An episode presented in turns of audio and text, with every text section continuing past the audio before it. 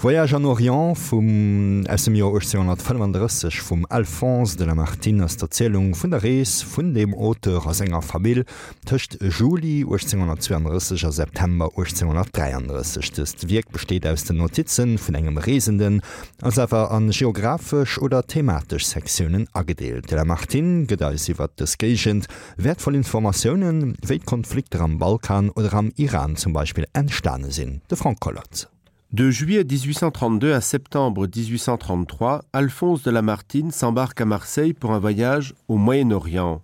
Après avoir affrété un bateau de 19 hommes d'équipage en compagnie de sa femme et de sa fille Julia, qui mourra à Beyrouth pendant le voyage, le poète et homme politique français visitera la Grèce, Malte, Chypre, la Palestine, le Liban, la Syrie, la Turquie, la Serbie et les pays balkaniques.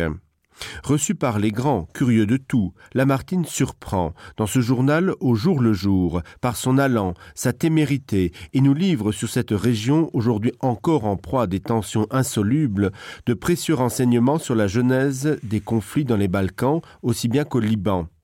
Mais laissons la parole au poète Lamartine, je cite. À cinq heures, j'étais debout sur le pont.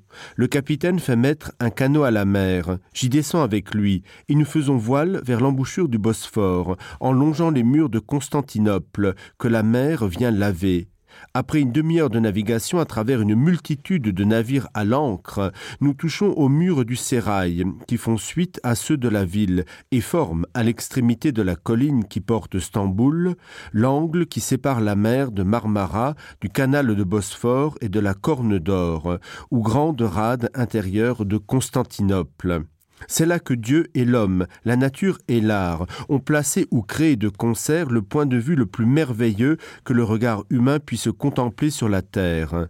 Je jetai un cri involontaire, et j'oubliais le golfe de Naples et tous ses enchantements.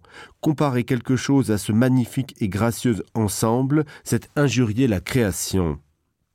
Notons encore qu'à l'époque de la Martine, la capitale de l'Empire ottoman est Constantinople, aujourd'hui Istanbul, capitale de la République de Turquie. Le nom de Syrie désignait dans l'Empire ottoman une province plus vaste que la Syrie actuelle. À cette époque, outre le territoire autour de Damas, elle comprenait une partie de la Jordanie actuelle, la Palestine, c'est-à-dire l'État d'Israël et les territoires palestiniens. Quant au mot Liban, il ne désignait que le massif montagneux. C'est ainsi qu'à juste titre Lamartine place Balbec en Syrie. Dans l'Orient désert, quel devint mon génie? En 1832, Alphonse de Lamartine, 42 ans, affrète donc à Marseille un bateau pour s'y rendre.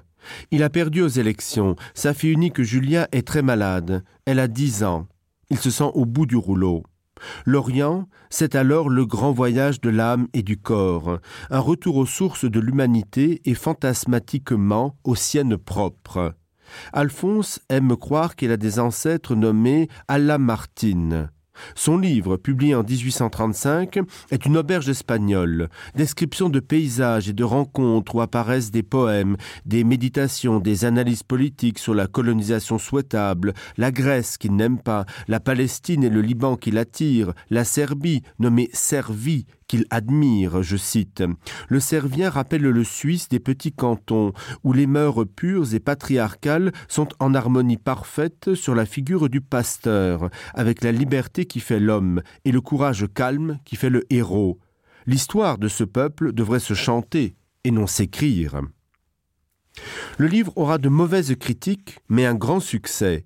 Il l'écrit vite et l'introduit en disant, je cite, Les notes que j'ai consenti à donner ici au lecteur, je les livre à regret. Elles ne sont bonnes à rien qu'à mes souvenirs. Elles n'étaient destinées qu'à moi seul.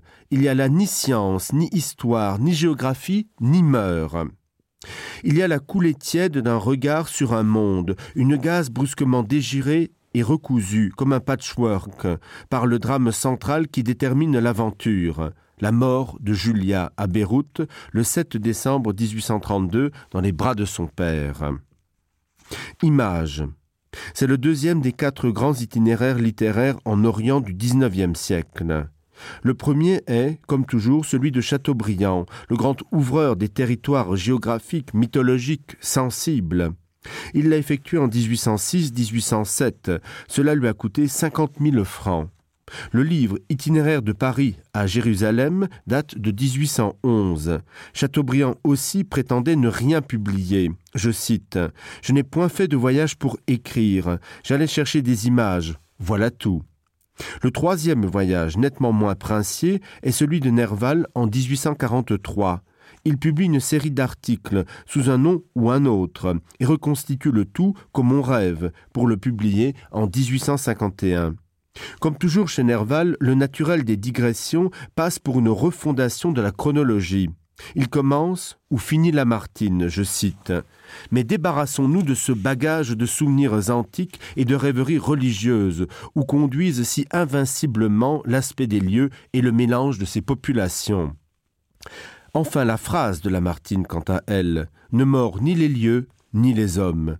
Elle les coule et les égalise dans une atmosphère aquatique sans obstacle où le vague du trait extérieur est caressé comme un livrier il en avait et il leur parlait par la mélodie intérieure sa voix est celle de son premier amour julie décrite en 1849 dans son roman autobiographique raphaël une vibration un peu fébrile languissante douce et cependant prodigieusement sonore écrit-il son orient est un miroir liquide, intime et prophétique. Il voyage dans le paysage, dans les ruines, selon les principes de Raphaël, je cite. Il y a des sites, des climats, des saisons, des heures, des circonstances extérieures, tellement en harmonie avec certaines impressions du cœur, que la nature semble faire partie de l'âme et l'âme de la nature, et que si vous séparez la scène du drame et le drame de la scène, la scène se décolore et le sentiment s'évanouit. Soweit Frank Kolotziwer Voyage an Orient vum la Martin gleichzeitig e Spichel an eng Breck, de dem Lieser do laben, das Gegent vun der Welt besser ze verstoen.